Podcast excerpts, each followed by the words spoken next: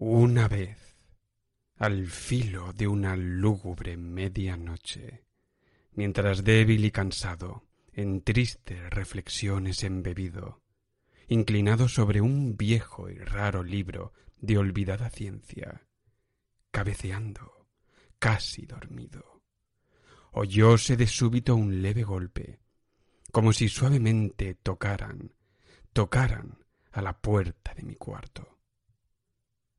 Es, dije musitando, un visitante tocando quedo a la puerta de mi cuarto. Eso es todo, y nada más.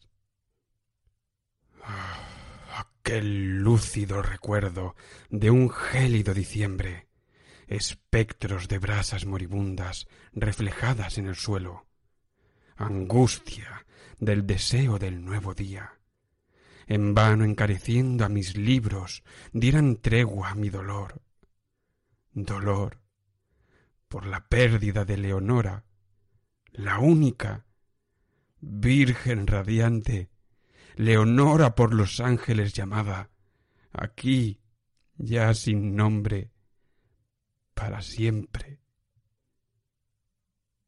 Y el crujir triste, vago, escalofriante, de la seda de las cortinas rojas, llenábame de fantásticos terrores jamás antes sentidos. Y ahora aquí, en pie, acallando el latido de mi corazón, vuelvo a repetir es un visitante a la puerta de mi cuarto queriendo entrar. Algún visitante que a deshora a mi cuarto quiere entrar. Eso es todo. Y nada más. Ahora mi ánimo cobraba bríos y ya sin titubeos. Señor, dije, oh señora, en verdad vuestro perdón imploro, mas el caso es que, adormilado cuando vinisteis a tocar quedamente, eh, tan quedo vinisteis a llamar, a llamar a la puerta de mi cuarto, que apenas pude creer que os oía. Y entonces abrí de par en par la puerta.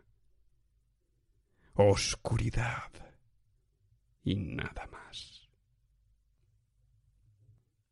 Escrutando hondo en aquella negrura, permanecí largo rato, atónito, temeroso, dudando, soñando sueños que ningún mortal se haya atrevido jamás a soñar. Mas en el silencio insondable la quietud callaba y la única palabra ahí proferida era el balbuceo de un nombre. ¿Leonora? Lo pronuncié en un susurro, y el eco lo devolvió en un murmullo. Leonora. Apenas eso fue, y nada más. Vuelto a mi cuarto, mi alma toda, toda mi alma abrasándose dentro de mí, no tardé en oír de nuevo tocar con mayor fuerza. Ciertamente, me dije, ciertamente algo sucede en la reja de mi ventana. Dejad, pues, que vea lo que sucede allí, y así penetrar pueda en el misterio. Dejad que a mi corazón llegue un momento el silencio, y así penetrar pueda en el misterio. Es el viento. Y nada más. De un golpe abrí la puerta, y con suave batir de alas entró un majestuoso cuervo de los santos días idos.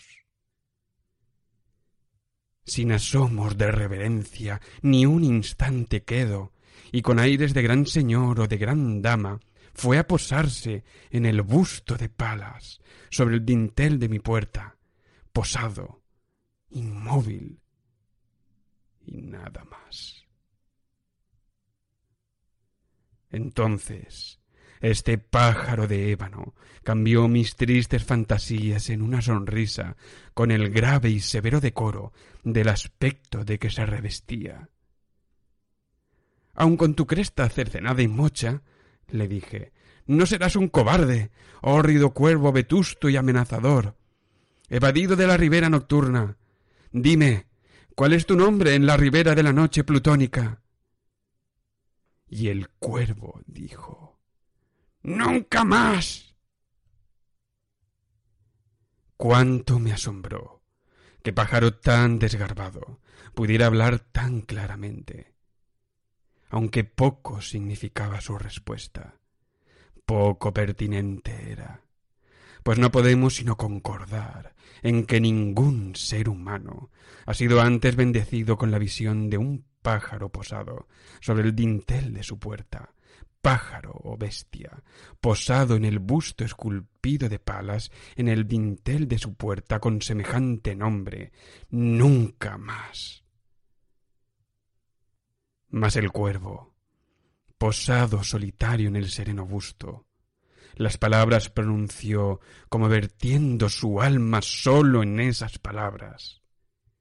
Nada más, dijo entonces, no movió ni una pluma. Y entonces yo me dije, apenas murmurando, otros amigos se han ido antes. Mañana él también me dejará, como me abandonaron mis esperanzas. Y entonces dijo el pájaro, Nunca más. Sobrecogido al romper el silencio tan idóneas palabras, sin duda, pensé, sin duda lo que dice es todo lo que sabe, su solo repertorio, aprendido de un amo infortunado a quien desastre impío persiguió, acosó sin dar tregua, hasta que su cantinela sólo tuvo un sentido, hasta que las endechas de su esperanza llevaron sólo esa carga melancólica de nunca, nunca más. Mas el cuervo arrancó todavía de mis tristes fantasías una sonrisa. Acerqué un mullido asiento frente al pájaro, el busto y la puerta.